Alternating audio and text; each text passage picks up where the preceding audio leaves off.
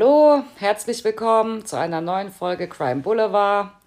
Heute haben wir schon die fünfte Folge. Oh, tatsächlich? Glaubst du es? Ja, doch, es ist die fünfte. Man kommt so durcheinander bei den vielen Folgen. Nee, Quatsch. ist die fünfte Folge. Heute wieder mit Lavina und der kichernde Natalie. ja, die Natalie, die hat auf Instagram einen Eintrag bekommen, dass sie etwas viel kichert. So unsere Kichererbse. Man hat ja sonst nicht viel zu lachen. Ist so. Aber wir freuen uns über jedes Feedback. Deswegen abonniert uns gerne auf Crime Boulevard, der Podcast auf Instagram oder schreibt uns auf crime-bull.web.de. Wir haben jetzt mittlerweile auch schon ähm, Fallvorschläge bekommen. Einen finde ich sehr interessant. Ich denke, den werden wir im Laufe der nächsten Folgen dann auch mal angehen. Aber heute haben wir einen Heimatfall, Nathalie. Ja, ganz in der Nähe, an einem Ort, wo ich lange gearbeitet habe. Hast du in Sandhofen gearbeitet? Nein, in Ludwigshafen. Ach so, stimmt. Ach so, stimmt. Ja, heute verbindet sich nämlich in unserem Fall die Stadt Mannheim mit der Stadt Ludwigshafen. Wir haben mehrere Brücken, die nach Ludwigshafen führen. Und heute geht es aber um die Theodor-Heuss-Brücke. Und ich dachte, jetzt machen wir noch einen kleinen geschichtlichen Teil. Ja, man nennt es, glaube ich, auch äh, dann äh, die Verbindung nach Frankenthal, ne? Frankenthal-Mannheimer Brücke habe ich auch ja. irgendwo ja. gelesen, weil da die Anschlussstelle ist. Ja, weil ich hatte am Anfang nämlich auch die Brücken verwechselt. Ich dachte, es wäre die Brücke zur BASF rüber, die an der BASF entlang läuft, aber das ist ja die am Jungbusch und das ist nicht die Brücke, sondern die in Sandhofen, die nach Frankenthal rüber geht, genau. Mhm interessiert wahrscheinlich keinen, der nicht aus der Region kommt.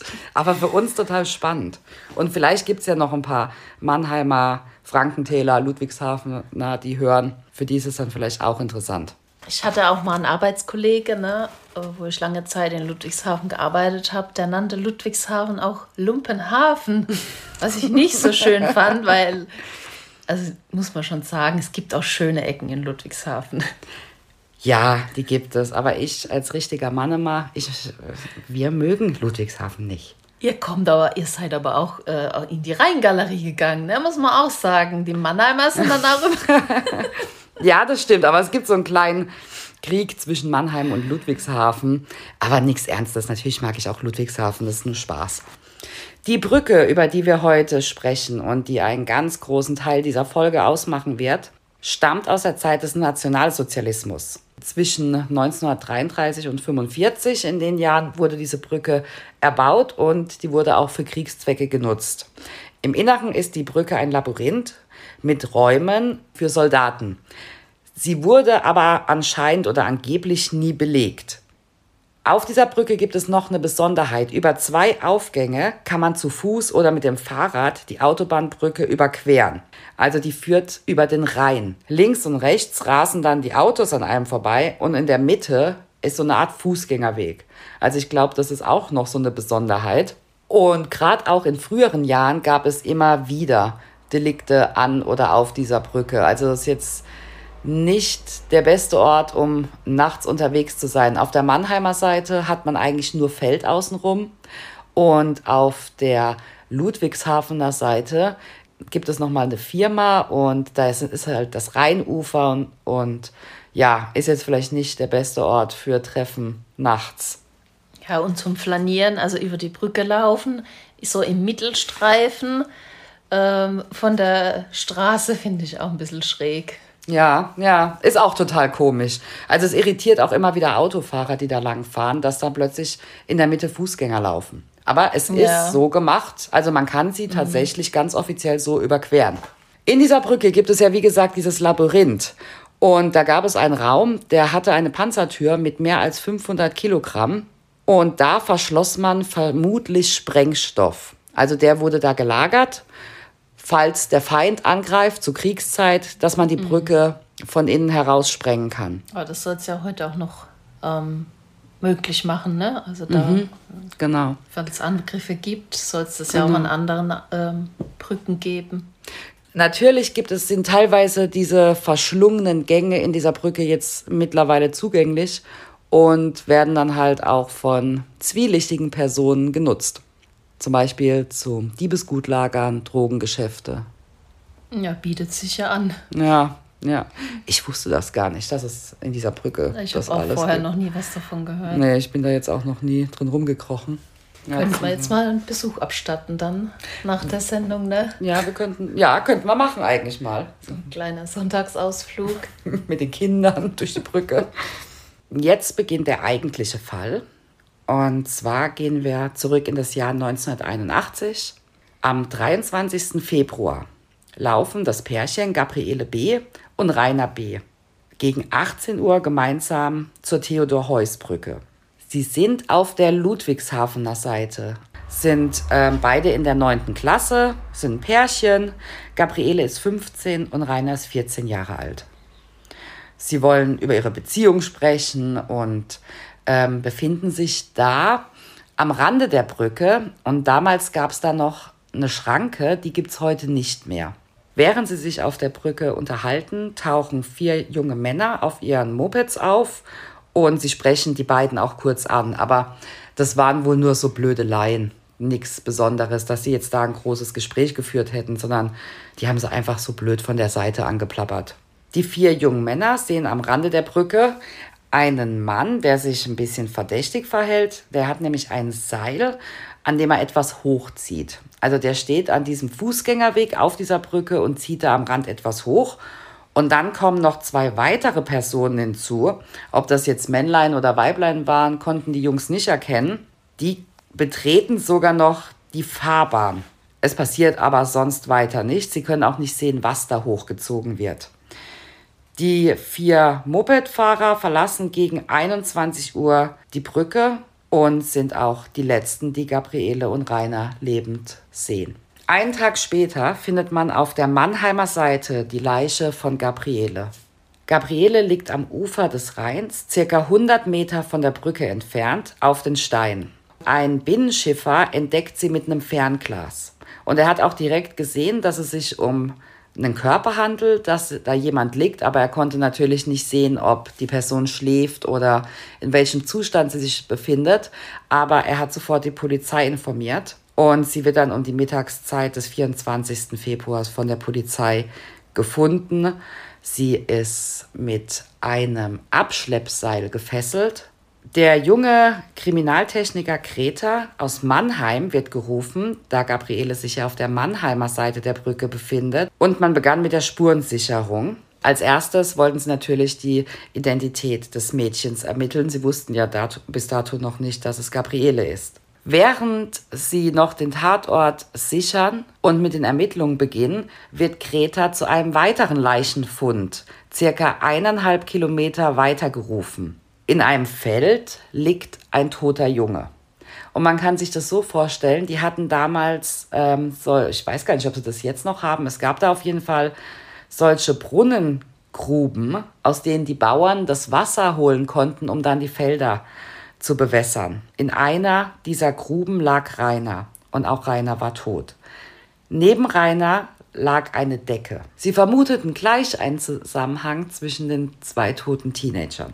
Niemand konnte ein Motiv erkennen. Es wurden natürlich auch direkt Freunde befragt und in der Schule war es ein Riesenthema und es konnte sich keiner erklären, worum es ähm, bei diesem Doppelmord ging. Gabriele wurde nicht missbraucht. Das haben spätere Untersuchungen ergeben.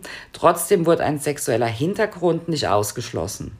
Die Klassenkameraden wurden ja befragt und die konnten auch nicht sich das erklären, ja, ob die, äh, was da vorgefallen sein könnte, ob sie irgendwie Stress oder Ärger hatten mit anderen Jugendlichen, Jugendgangs oder Banden.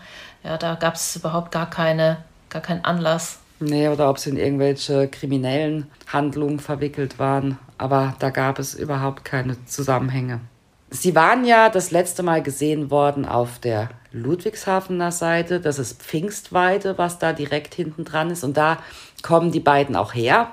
Und gefunden wurden sie jetzt auf der Mannheimer Seite. Und ich habe jetzt in manchen Berichten gelesen, dass man auch ein Stück von dem Seil, also von dem Abschleppseil, mit dem Gabriele gefesselt wurde, dass man das noch auf der Ludwigshafener Seite gefunden hat und auch Blutspuren. Und sie mussten ja dann auf die Mannheimer Seite gebracht worden sein. Wahrscheinlich wurden sie mit einem Auto rübergefahren. Das waren die Vermutungen, die man bis dahin hatte. Zeugen sahen zur Tatzeit ein rotes Auto aus einem Feldweg herausragen. Und man vermutete, dass das Abschleppseil in so einem Auto fehlen müsste. Ich habe mich mal informiert, ob mal in den 80ern, ob das Pflicht war, ein Abschleppseil im Auto zu haben oder ob das einfach die meisten Leute hatten. Mhm. Wenn da jemand nähere Informationen hat, ich konnte nichts darüber rausfinden, ob das jetzt Pflicht war. Mhm. Aber anscheinend war das wohl so Standard, dass man Abschleppseil dabei hatte. Hat man heute ja nicht mehr, ne? Mhm. Also ich habe keins. Am 18. September 81 kommt der Doppelmord dann bei Aktenzeichen XY. Fast 20 Millionen Menschen sehen sich die Sendung an, aber letztendlich führt es eigentlich zu nichts. Sie können keine wirklichen Hinweise entgegennehmen. Zweieinhalb Jahre nach der Tat kann die Polizei das Auto ermitteln. Die Polizei stößt auf das Auto, als sie zu einem Einsatz gerufen werden ein Familienvater von drei Kindern, der in Trennung mit seiner Frau lebte. Also die Frau hat ihn verlassen. Er holte die drei Kinder an diesem Sonntag ab, fährt mit ihnen in den Pfälzer Wald und erschlägt sie alle drei mit einem Hammer. Danach rast er mit seinem Auto unter einen LKW und verbrennt. Er hat damit erweiterten Suizid begangen. Er hat ja die Kinder noch mit in den Tod gerissen. Danach sprach die Frau mit der Polizei nach diesem wirklich tragischen Ereignis und erzählte, dass ihr Mann die beiden Jugendlichen zweieinhalb Jahre zuvor umbrachte. Jetzt kommen wir zu einem ganz tragischen Fakt. Es handelt sich um einen Mann, der kurz nach dem Doppelmord bereits von der Polizei überprüft wurde. Und dessen Frau hat ihm damals ein Alibi gegeben. Wer wusste sie davon? Ähm, so ganz kannte ich das nicht rausfinden, wann sie das rausgefunden hat, ob sie es zu dem Zeitpunkt schon wusste. Aber sie muss ja gewusst haben, dass zu dem Zeitpunkt, als dieser Mord passiert ist, mhm. er nicht zu Hause war. Weil sie ihm ja, sie gab ihm ja das Alibi und das hat sie ja dann auch der Polizei gesagt, also er mhm. war nicht da. Mhm. Und er muss ihr wohl irgendwann auch gestanden haben, dass er die beiden umgebracht hat. Also wenn sie das falsche Alibi nicht gegeben hätte, wäre er ins Gefängnis gekommen und ihre Kinder würden noch leben. Mhm. Das kann man sich gar nicht ausmalen, wie furchtbar das ist. Aber so kann das sein. Es ist im Prinzip eine kleine Aussage. Ja, eine kleine Aussage, eine große Lüge. Ja, eigentlich hast du recht. Ja, es ist eine Riesenlüge. Und am Ende sind jetzt fünf Menschen schon tot. Sie finden auch noch einen Beweis, der die Aussage der Ehefrau belegt. Und zwar passt der Lack von seinem Auto mit, der, mit dem Lackspuren auf der Decke, die neben Rainer lag, überein. Durch die Ermittlung fanden die Beamten jetzt aber noch heraus, dass es noch einen weiteren Täter geben muss. Dieser sitzt aber bereits in Haft wegen eines anderen Delikts. Als die Polizei ihm im Gefängnis zur Rede stellt, beginnt er auch zu reden und erzählt den Beamten, er hätte Gabriele gekannt. Die scheinen jetzt keine guten Bekannten zu sein. Also es wurde jetzt nicht wirklich ausgeführt, woher oder warum die sich kannten. An manchen Foren sagen sie auch, das würde nicht stimmen. Das ist jetzt so, wie der Kriminalpolizist das in dieser ähm, Fernsehdokumentation gesagt hat, dass sie sich kannten. Und was auch ein bisschen noch dafür spricht, ist, dass er jedes Mal, wenn es auf den Mord von Gabriele zu sprechen kam, er immer wieder zusammenbrach. Und er erzählte auch von den letzten Momenten von Gabriele, dass sie ihm in die Augen sah und immer wieder fragte, warum, warum tut ihr mir das an? Die beiden Männer bemerkten nach seiner Aussage Gabriele und Rainer an dem Abend auf der Brücke und sie wollten Gabriele vergewaltigen. Die beiden Teenager wehrten sich so stark, dass die Männer entschieden, sie beide zu töten.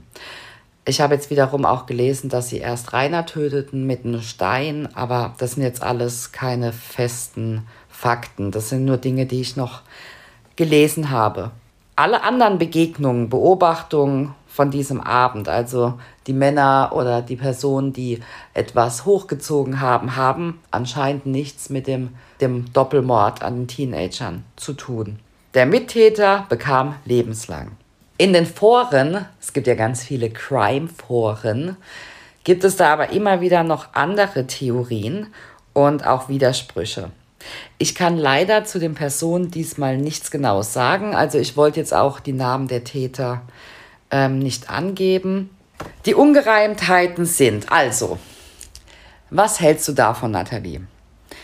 Jetzt hat man ja einen Täter gefunden. Aber es gab wohl in den verschiedenen Zeitungsartikeln Ungereimtheiten. Und anscheinend entweder wurde bei der Polizei irgendwie im Laufe der Jahre was verwechselt oder in den Zeitungen. Da gibt es ein paar Widersprüche. So gibt es die Theorie, dass, dass dem Familienvater der Mord der beiden Teenager untergeschoben wurde, da er selbst ja auch nicht mehr am Leben war und sich dazu nicht äußern konnte und eigentlich ein Sexualstraftäter aus Speyer, dem auch, der auch schon unter Verdacht stand, seine kleine Tochter ermordet zu haben, der eigentliche Täter wäre. Und das ist der, der im Gefängnis schon saß? Nee, ist wieder ein anderer. Ist wieder ein anderer, okay. Ja, ist wieder ein anderer. Nennen wir ihn mal Anton. Und wie kam man auf den? Man kam auf ihn, da er wohl ein bekannter Sexualstraftäter war und sich oft in der Gegend aufhielt. Und man, es gibt Leute, die vermuten, dass er der eigentliche Täter ist. Aber warum sollte dann die Frau das sagen? Das stimmt, ja. Macht auch also keinen ihren Ex-Mann zu beschuldigen. Ja, ja, auf jeden Fall gab es da irgendwie ein paar Ungereimtheiten. Aber letztendlich, also die drei Kinder, wenn die Frau niemals ein falsches Alibi abgegeben hätte, wären ihre Kinder noch am Leben.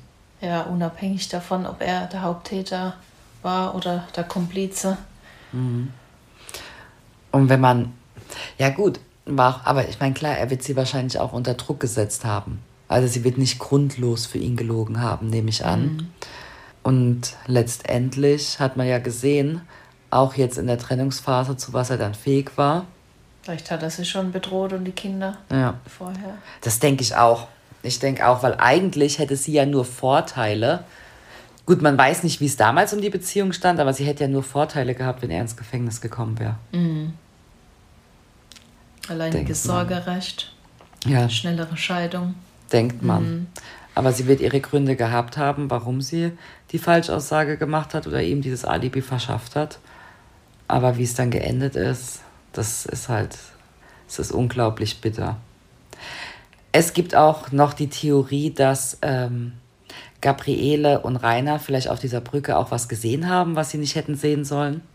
Dass vielleicht doch Drogengeschäfte oder Waffenhandel oder sonstiges ähm, auf dieser Brücke stattgefunden hat und die beiden waren Zeugen und dass sie deswegen ermordet wurden. Warum die beiden auch so weit voneinander aufgefunden wurden, dazu gab es bis heute keine Aussage von ihm, warum sie das so gemacht haben. Ich könnte mir nur vorstellen, dass sie es vielleicht irgendwie oder sich auch getrennt haben und jeder hat eine Leiche versteckt, dass man vielleicht auch nicht sofort auf den Zusammenhang schließen kann. ja, das, aber sobald die identifiziert werden, die waren ja ein Paar. Hm, Vielleicht wurden sie auch entdeckt und Ja. Aber dazu gibt es keine Äußerung, warum sie das so gemacht haben. In diesem Fall gibt es wenig Informationen zu den Opfern. Es gibt wenig Informationen zu den Tätern. Also man hat wirklich nur die Fakten. Es ist schwer gewesen zu recherchieren, muss ich sagen, aber ich fand diesen Fall unglaublich interessant und mit dieser Wendung, wie sie den Täter dann gefunden haben, so unglaublich dramatisch und schrecklich dass ich dachte, der ist auf jeden Fall wert, dass man ihn nochmal erzählt. Ja, das war der Fall von Gabriele und Rainer. Vielleicht habt ihr ja selber noch ein paar Fragen oder Ideen zu dem Fall. Vielleicht kennt ihr den Fall auch schon oder habt ihr noch gar nichts davon gehört. Ich weiß, es ist ein bisschen unbefriedigend, so wenig über die Person selbst zu erfahren, aber es war leider nicht viel rauszuholen. In Mannheim passieren aber irgendwie oft Verbrechen an Brücken. Der Fall von Gabriele, der ist ja auch im Jungbusch an der Brücke passiert. Die Austauschschülerin. Hm, ja, stimmt. Ja. Bei Ice in the Dark kann man sich den Fall anhören. Ich glaube, die zwei Mädels sind auch aus Mannheim. Ich habe ja auch dann ähm, 1990 den Fall auf dem Maisfeld in der Nähe der Brücke, wo sie eine verkohlte Leiche gefunden hatten, Ja, eines Mannes. ja. Also haltet euch in Mannheim von den Brücken fern. Zumindest nachts. Ich wurde am Wochenende ja auch zum Straftäter. Oh, was ist denn vorgefallen? Nicht an der Brücke. Nee. Oder doch? Nee, vorm Nationaltheater. Ich bin in ein Auto gefahren Und da kam dann auch die Polizei. Und da wurde ich auch belehrt und wurde gefragt, ob ich mein Verbrechen zugebe. Mhm. Und ähm, ob ich dazu, weiß gar nicht mehr, was die genau sagen. Hättest du was anderes behaupten können? Na klar. Hättest du die Aussage verweigern können? Ja, Okay. ich denke schon. Also ich wurde gefragt, ob ich das zugebe, aber ja. Jetzt hätte sich ja das parkende Auto auch vor dein fahrendes Auto stellen können. Ja, es gab auch ungefähr so 30 Zeugen. Also es wäre jetzt sehr ungünstig gewesen. Aber natürlich hätte ich schon sagen können oder mir einen Anwalt hinzuziehen können. Aber ich habe mein Vergehen dann zugegeben und ja, habe jetzt kein Auto mehr. ja. Ist auch für die Umwelt nicht verkehrt. Entschuldigung. Da irgendwas am Ende mit der Aufnahme nicht funktioniert hat, verabschiede ich mich jetzt nochmal auch stellvertretend für Nathalie. Vielen Dank fürs Zuhören. Abonniert uns gerne, gebt uns ein Feedback, abonniert uns auf Instagram, Crime Boulevard, der Podcast. Und bis in zwei Wochen. Tschüss.